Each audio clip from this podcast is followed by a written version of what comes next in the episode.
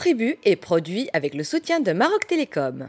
Bienvenue les amis dans un nouveau podcast Tribu qui va à la recherche de notre culture, de nous-mêmes et on est avec un expert qui nous aide dans cette quête, Abslem El Merir. Bonjour. Bonjour. Comment ça va?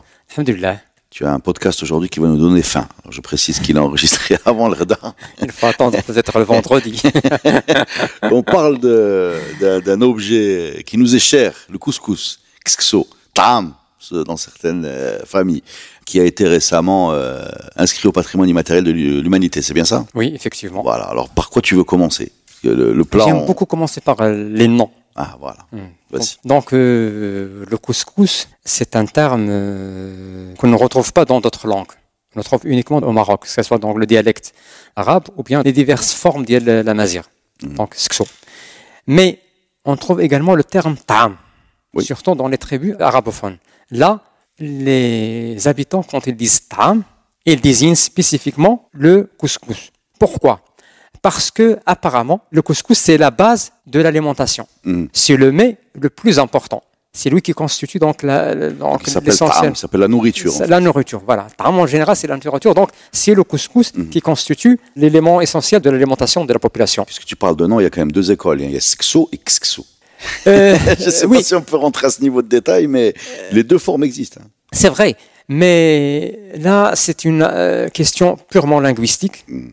et qui a besoin d'une approche à la fois historique et donc et linguistique. Mais peut-être qu'il s'agit de différences morphologiques, au niveau morphologique, liées peut-être à des aires géographiques.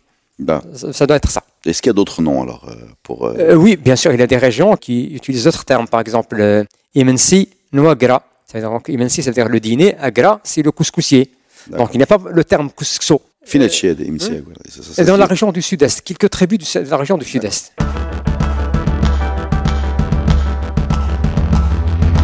Donc c'est un plat qui est très ancien. Mm. Je crois que déjà à l'époque de 12e ou 13e siècle, euh, on décrivait les, Mhm. les- cette région comme Akil le couscous, ou l'Abyss le Bournos, etc. Voilà. Tu peux, tu peux nous parler un peu des origines de ce plat? Pour parler un peu de l'origine du couscous, c'est un peu difficile parce qu'on n'a pas des indices archéologiques tangible. tangibles, ni des citations historiques précises. Donc tout ce qu'on a, ce sont des hypothèses. Mais ce qui est sûr, c'est que ce plat-là n'était pas connu chez les Grecs, ni chez les Romains, ni durant l'époque médiévale chez les pays du Mashriq. Donc c'est le produit du Maghreb parce que le couscous s'inscrit dans ce qu'on peut appeler une civilisation du couscous. Il y a un chercheur qui considère l'Europe comme c'est que l'Europe elle a connu la civilisation du pain, alors que l'Afrique du Nord et l'Afrique subsaharienne, il a connu ce qu'on appelle la civilisation du couscous. Parce que ce plat-là, bien sûr, on le trouve en Libye, en Tunisie, en Algérie, au Maroc, en. Mauritanie et le pays des Sahel, plus particulièrement le Sénégal, le Mali. Et le Niger. Donc là, c'est vraiment très difficile de chercher son origine, mais ce qui est sûr, donc, il est limité face à la zone. D'accord. Euh, quand tu fais l'opposition du pays du pain et du pays du, de la semoule, enfin de, Du couscous. du couscous, euh, ça veut dire que dans notre histoire, il n'y avait pas de pain. Euh, pas on fait une petite parenthèse, mais Hmm. Non, cela veut dire que, bien sûr, le sachant qu'il n'avait pas de couscous, est-ce qu'on n'avait pas de pain? Ça. Non, non, J'arrive pas à imaginer une vie sans pain, à titre personnel. c'est quelque chose qui. qui Non, est c'est simplement pour dire que le couscous occupe une place de choix. D'accord. C'est la star, quoi. euh, dans- voilà, C'est la star de la cuisine. c'est la base de l'alimentation. D'accord. Et, Donc et il là, le mangeait plusieurs fois par jour, par, par semaine, je veux dire. Parce qu'aujourd'hui, dans les traditions, c'est plutôt le vendredi. c'est uniquement le vendredi. Non, avant, c'était pas le cas. D'accord. Pour certaines tribus, c'était un plat quotidien. D'accord. Ah, C'est important. C'est un plat quotidien. Dans certaines tribus, chaque jour, il y avait un programme pour les repas. Le déjeuner, c'est plus souvent le tagine, ou bien le couscous. Et le dîner, c'est souvent la bouillée, la seda ou bien tagoula. Des Et, soupes, quoi. voilà. Et là, j'aimerais ouvrir une parenthèse qui est très importante. Toutes les civilisations humaines, ils ont connu l'usage de la farine pour faire des plats. Mais en principe, il y a deux méthodes de cuisson. Soit la farine, elle est transformée en pâte pour donner le pain, la première méthode, soit cette farine, elle est bouillée dans l'eau pour donner soit la soupe blanche, soit la bouillée, la seda. La particularité du couscous, c'est que la farine, elle est cuite à l'aide de la vapeur. C'est ça vraiment donc la particularité technique du couscous. D'accord. euh, on récapitule. Plat de l'ouest de l'Afrique et de nord de l'Afrique, Voilà, effectivement. qui caractérise cette région, qui est ancien, même si on n'arrive pas à le. À déterminer avec précision. qui est protéiforme, c'est-à-dire qu'il y a un podcast euh, ou un de tes collègues nous a dit qu'il y a autant de couscous que de mamans effectivement, voilà, c'est ça. Voilà. Euh, mais euh, si on sort un peu des, mamans et des familles, on, peut trouver des grandes familles. Eh oui, d'abord. Ah. Chaque région du Maroc, elle a ses propres plats. Bien sûr. Et la différenciation donc des plats est tributaire donc des produits de chaque région. Par exemple, dans certaines régions, on se base surtout sur le maïs, d'autres sur l'orge, d'autres sur le blé, ou bien le mil, le sorgho. Pour la viande, il y a des régions, donc les régions littorales, qui peuvent également donc intégrer le poisson, surtout l'espèce de sargala, dans la préparation du couscous. Sargala. Sargala, oui. Mhm, mhm. Il y a du couscous que l'on prépare avec les, euh, les, les, huîtres, les moules. Donc, chaque région il a ses propres variétés du couscous. Mais d'une manière générale, on peut dire que les différentes formes du couscous peuvent être euh, classées en trois grandes catégories. D'accord. Il y a le couscous donc, qui est servi avec euh, la viande et les légumes, donc servi comme ça, garni de viande et de légumes et tout ça. C'est la première catégorie. La deuxième, c'est le couscous donc, qu'on consomme donc sec, que l'on consomme donc avec le, le petit lait, le ben. Le C'est troisième, quoi, quoi enfin, ça est coq, voilà.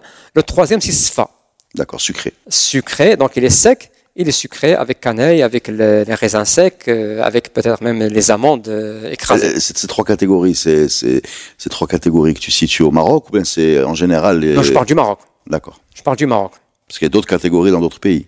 Certainement. Mais je compte du Maroc. Donc, les, les, différentes catégories tribales et des différentes villes du Maroc peuvent et où est-ce que tu places les, couscous un peu spéciaux que j'ai jamais vus personnellement, avec des dates ou bien des, mm. œufs C'est plutôt. Euh, tu les mets dans quelle catégorie ceux-là euh, ah, hein, Vous savez, l'importance du couscous, c'est que c'est un plat simple à préparer. Par la suite, il faut parler un peu de la préparation des grains de couscous, mais le plat lui-même, il est facile à préparer. Ah bon? Oui. la- À chaque fois que je vois, je vois ça, j'ai l'impression que c'est compliqué. Non, non, non, non, je veux dire donc la, le- Parce donc que la je, je, cu- je cuisine un peu, mais, mais je me suis jamais attaqué au couscous. hein. Non, je m'explique. Ça veut dire donc la simplicité, c'est que la femme, avec des ingrédients très très simples qui sont disponibles, il peut préparer le couscous. Les grains ils sont déjà préparés. Les légumes, il peut se servir donc des légumes qui sont frais ou bien sèches. Mais ce plat simple, il peut le transformer avec des gestes faciles, simples, en un plat prestigieux. Par exemple, supposons que la mère elle a déjà préparé un couscous et soudain il a l'envie donc de, De monter le niveau. euh, non, par exemple, de surprendre sa famille, de leur faire plaisir, d'accord? Une petite surprise. Alors, il peut prendre des dates, il les, les disperse sur le, le- le couscous, les œufs également, et il peut l'arroser avec euh, le beurre fondu, l'ergan ou bien l'huile d'olive, et voilà, donc c'est un plat de, de- de luxe.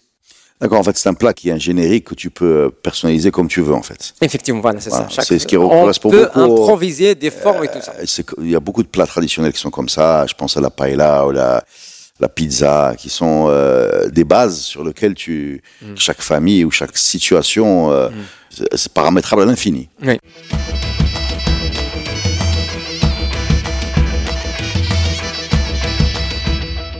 Euh, il y a un élément que j'aimerais bien évoquer, c'est la préparation du couscous. Mhm.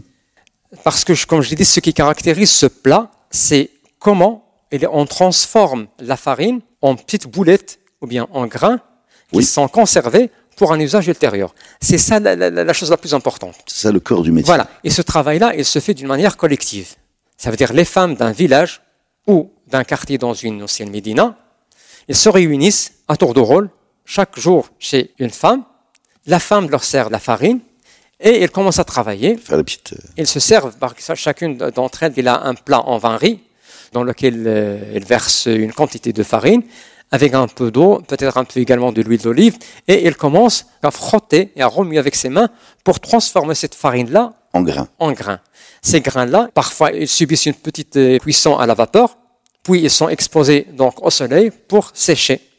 Après ça, on peut conserver le couscous pendant au moins six mois. Et tu me dis que c'est facile à préparer. Non, non, je veux dire Quand- facile quand à achète- préparer. Quand on achète au supermarché. Non, non, je veux dire facile à préparer le moment de la préparation, le moment, le moment de la cuisson. Donc, déjà, c'est un travail collectif. Le couscous, c'est un travail collectif depuis la phase de la préparation des grains jusqu'à la consommation. Les gens n'étaient pas habitués à consommer le couscous individuellement. C'est toujours euh, Un un moment de partage. Bien sûr. D'abord au niveau de la famille. Avant, c'était un repas quotidien.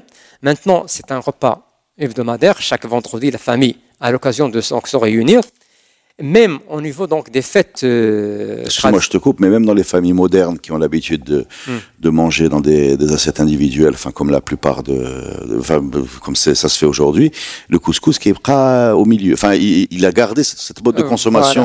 Euh, il, a résisté dans son côté collectif. Effectivement. Même dans les familles qui un ciment, mangent tous les autres plats. C'est un ciment. C'est un ciment social.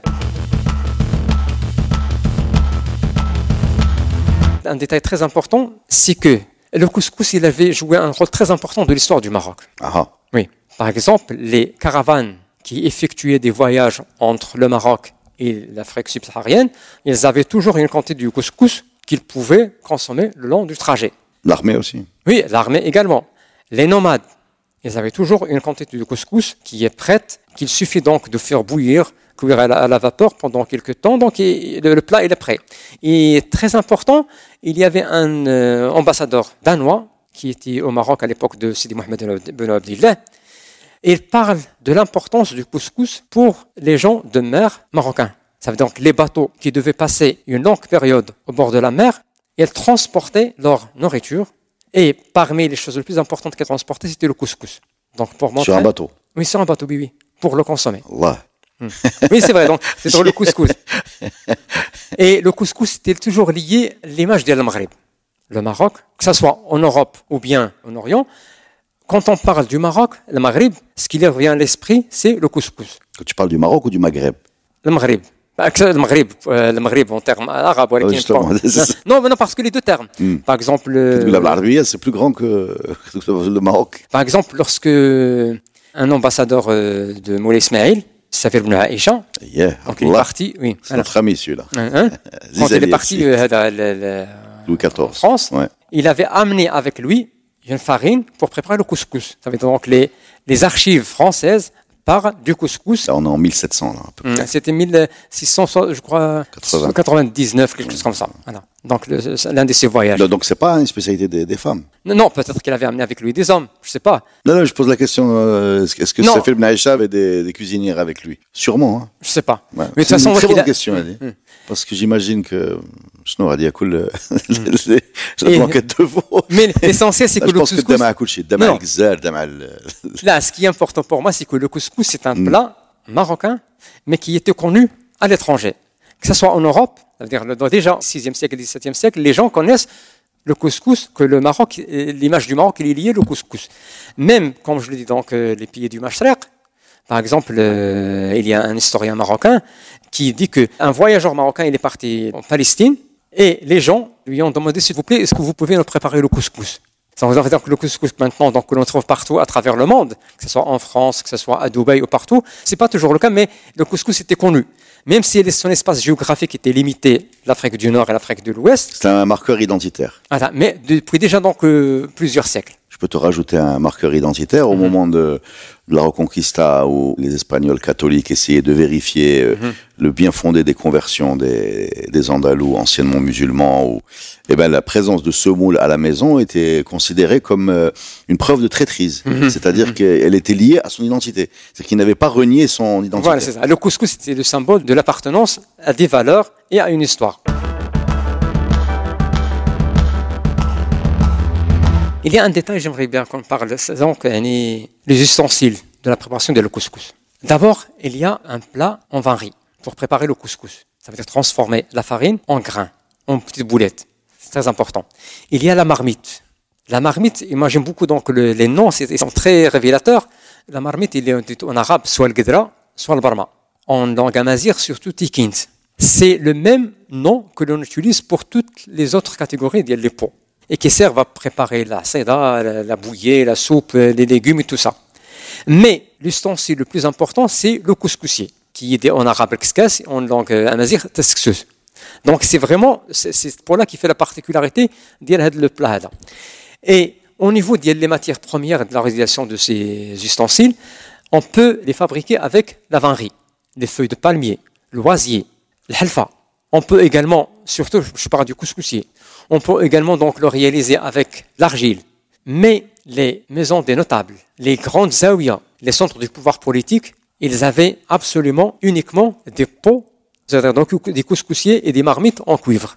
En cuivre. En cuivre, oui. C'était un marqueur de prestige, un marqueur de richesse. Donc une maison qui a le couscoussier et la marmite donc du cuivre, c'est une façon de marquer un certain prestige Mais là, on parle des ustensiles de cuisine, c'est-à-dire que les invités, à la limite, ne les voient pas. C'est, c'est, ne- on parle des ustensiles pour euh, cuisiner, Pour le- pas pour servir. Non, euh, pour servir, c'est le plat. Voilà. Alors là, il y a deux types de plats. Il y a bien sûr le petit plat qui est donc euh, en bois ou bien en cuivre, mais euh, pour certaines, je, je reviens à dire, les grandes, euh, les maisons des notables, les, centres politiques, les zaouïas, ils avaient d'énormes plats Oui, en terre cuite. en terre cuite, ou même en bois, et pour les transporter, les déplacer, il fallait donc euh, au moins faire appel à deux ou trois hommes, Pour un plat. un plat, parce qu'ils sont très euh, lourds. C'est une, Donc il fallait c'est une- bombe calorique. Voilà.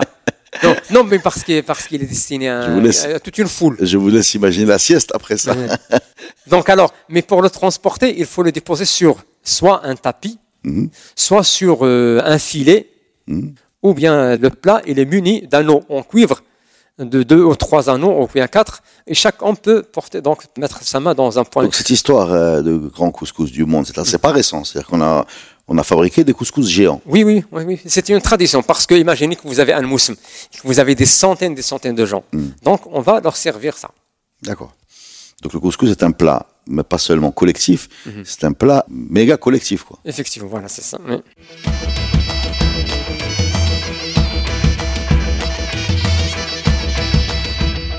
Le couscous, il a quand même une place spéciale dans la société. Tu parlé de la place qu'il a dans l'histoire, la place qu'il a dans la communauté. Il y a quelque chose de spécial avec ce plat, non? Oui, effectivement. Euh, L'homme, je dis l'homme ou bien la femme, donc depuis la naissance de l'enfant, donc bien sûr, son alimentation dépend du lait maternel. Mais une fois qu'il commence à s'accoutumer le régime alimentaire de la communauté, c'est là qu'il commence à s'habituer au couscous. Et après, le couscous reste à la base de son alimentation jusqu'à la mort, puisqu'on le trouve dans toutes les phases de la vie Mhm. quand on a le mariage, le couscous est présent dans les différents rites du mariage. Le couscous il est toujours donc au centre de plusieurs pratiques. On a le couscous chaque jour, même le jour des fêtes spéciales. Le mois du Ramadan, il y a des tribus qui considèrent le couscous comme le plat de l'aftar. Gneza, jusqu'à la fin. Voilà, je n'arrive à Gnaza. C'est pour cela qu'on dit que peut-être, bon, pour rigoler, pour un, à titre anecdotique, donc on va dire on va manger ton couscous, ça veut dire donc on va mourir, on va manger le couscous à l'occasion de ta mort. Donc voilà, le couscous, c'est un plat qui rythme la vie de l'être humain au Maroc depuis sa naissance jusqu'à sa mort. Alors quand on pose un, un couscous euh, dans une table commune Mhm. et qu'on a des gens qui ne sont pas familiers, il y a des règles. Enfin, on fait pas n'importe quoi. Et euh, est-ce que tu peux nous, nous détailler tout ça? Parce qu'il y a quand même des choses euh, qui ne sont pas écrites mais qui sont, qui sont importantes. Par exemple, c'est très très drôle souvent quand tu as des touristes ou quelque chose qui vont attaquer l'autre côté du l'autre côté du plat pour se servir. Donc il y a des choses. euh, Est-ce que est-ce que vous avez déjà vous, les, les chercheurs réfléchi à, aux règles de bienséance dans un couscous collectif? D'abord, euh, nous maintenant, c'est-à-dire la taille de ton angle d'attaque, la zone frontalière, le se servir ou pas à côté, il y a beaucoup de choses comme ça. effectivement, d'abord, maintenant, la plupart des gens, pour manger le couscous, ils se servent de cuillère. Oui, déjà. Mais avant, il fallait se servir de sa main. Parce qu'il fallait donc voir un peu, donc avoir un contact direct avec le plat. Et c'était tout un art. Et je peux citer à titre d'exemple euh, un auteur euh, italien qui est venu euh, au Maroc à l'époque de Moulay Hassan Aoul. Mhm. Donc fin 19e. Hein, voilà. Dans le cadre d'une mission diplomatique, il a accompagné un diplomate euh, italien. Cet auteur-là, il s'appelle Di Amansi. Alors, il a décrit un peu comment les gens mangeaient le couscous et les autres plats dans la ville de Fès. Et donc, il- je cite, il dit que les hommes faisaient des boulettes de couscous, mangeaient avec leurs mains, pas une miette, pas une goutte ne tombait hors du plat. Quand ils se, ils se levèrent, ne pûmes voir que leur cafeton était, comme avant, d'une blancheur immaculée. Ce que je veux dire par là, c'est que c'est tout un art. Pour manger le couscous, c'est tout Oui, un art. Donc, il y a des pratiques.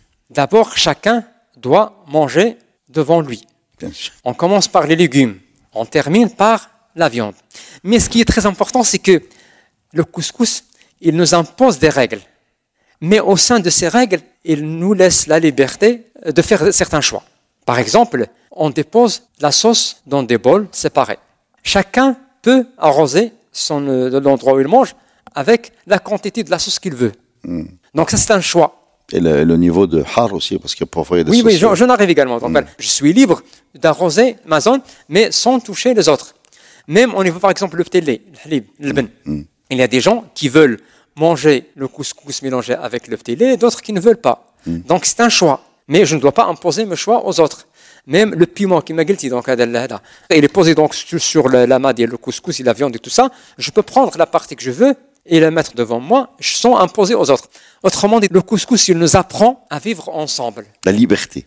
Non. Le respect. Voilà, le respect. Le respect, Oui, oui, ça veut dire donc la liberté la liberté, le respect. au sein du respect va des ensemble. règles qui font notre euh, société. Et c'est très important. C'est la leçon à retirer de la consommation du couscous.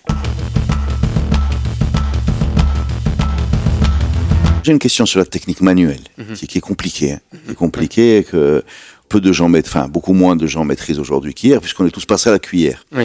Moi, ma question, c'est quand les Marocains, Oui. au 19e siècle par exemple, ou au, moment euh, de ces descriptions de l'ambassadeur euh, de l'étranger euh, qui est venu visiter le Maroc, les cuillères existaient. Les cuillères en bois, les Oui, cuillères, oui, les louches, bien voilà. l'outil est connu. Oui, bien sûr. Voilà. Le choix de le manger à la main est un choix euh, de, comment dire, Un choix social. c'est un choix social. C'est Oui, pas un choix pratique. Parce qu'aujourd'hui, le choix pratique, C'est la cuillère. on- voilà, on a tous oublié ça.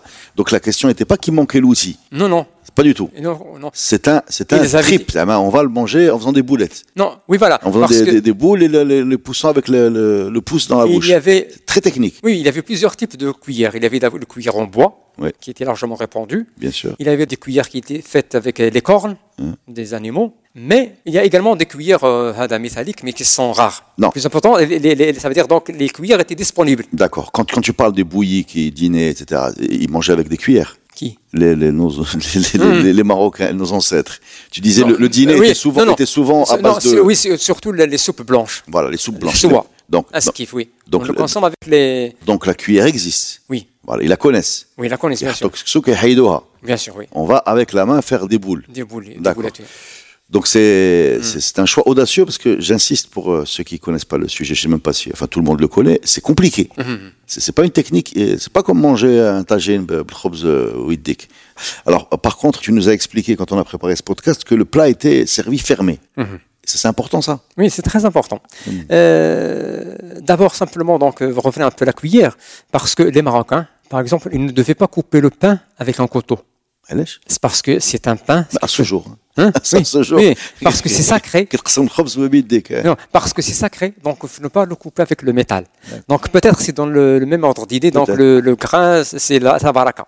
Donc, euh, il y a un voyageur européen, Oscar Lenz, il a fait un voyage, l'un des premiers Européens qui a visité, c'est la fin du 19e siècle, l'un des premiers Européens qui ont visité Tombouctou en, Mali. Donc il a fait des voyages à travers le Maroc. Et dans son livre, il a décrit plusieurs composantes de notre culture et il a parlé du couscous, comment il est présenté. Il dit que le couscous était surmonté d'un grand couvercle en forme de chapeau, tissé en jonc, ou souvent élégamment orné euh. Ce que je veux retenir par là, la description donnée par le docteur Lenz, tous les chercheurs européens qui ont visité le Maroc à partir du XVIIIe siècle, ils remarquent que les plats au Maroc étaient toujours servis couverts. C'est-à-dire le couscous, il est couvert d'un élément conique qu'on appelle en arabe le mkeb, ou bien en tamazirt asdoul, pour plusieurs raisons. D'abord, c'est pour maintenir le plat chaud, le moment donc du transport. Également donc pour le maintenir donc à l'abri de la poussière et d'autres facteurs. Et le plus important, peut-être pour surprendre un peu les invités qui sont assis autour d'une table et Ah, c'est pour avoir le haut. Mais le Mm. plus important, mais Ouais. vraiment, abstraction faite des motivations, le fait est là. Au Maroc, on devait toujours présenter le couscous couvert d'un élément conique. Et jusqu'à aujourd'hui, donc, cette pratique a été reprise. Par exemple, lorsqu'on vous assistez à un mariage, il y a donc euh, un traiteur euh, qui fait le service. Donc, il y a toujours les vstela qui arrivent, donc ils sont couvertes. Donc, l'idée de couvrir le couscous, c'est une pratique qui fait partie de notre euh, Après, il faut qu'il y ait ce qu'il y a sous le couvercle mérite cet effet de surprise. Parce que Voilà. si tu es déçu, c'est à double tranchant.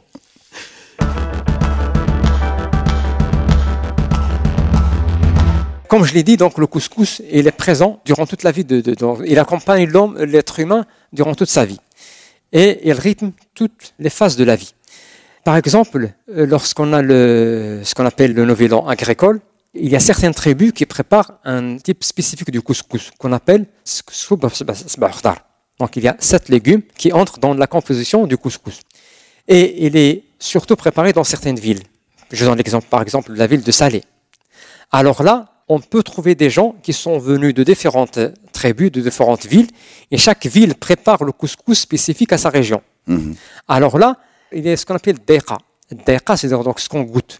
Les gens qui préparent le couscous de cet légume, ils doivent envoyer un petit plat de couscous à des gens, à des voisins, par exemple, qui préparent euh, un autre plat de leur région. Mhm. Donc, ça existe encore, le, le fait d'envoyer au, voilà, simplement pour dire que le couscous, donc c'est un élément, un signe, un, moyen de tisser des liens entre les différentes membres Il y, a, aussi une autre fonction du couscous, peut-être tu peux la développer, euh, sadaqa en fait, le, fait de nourrir des gens euh, qui sont dans le besoin, ça se fait souvent avec un couscous. Oui. Est-ce qu'il y a une raison à ça ou c'est ça, se fait encore? Enfin, on voit des couscous servis pour les SDF. Parce que oui, parce que pour la société marocaine, le couscous c'est un plat béni, donc fait le baraka il est toujours lié, la géographie, les, grands saints du Maroc, il a toujours la présence du couscous. Donc, le couscous, c'est un élément sacré. C'est un plat qui a une grande importance. C'est pour cela, donc, on prend soin de le présenter, que ce soit aux invités, que ce soit en sous forme de sadaqa, monde les nécessite. D'accord plat sacré, plat qui accompagne les Marocains mm. dans leur vie, plat euh, régional euh, Afrique de l'Ouest, Afrique du Nord, mm-hmm. marqueur identitaire, mm-hmm. plat personnalisable à l'infini, plat qui apprend le respect de l'autre et la liberté individuelle. Euh, ça fait beaucoup de choses pour un seul repas. Est-ce que on a oublié un aspect? Non, bah, c'est déjà beaucoup. Et je vais conclure ce podcast en te remerciant. Avec plaisir, cher ami. Et en vous souhaitant bon appétit. Merci.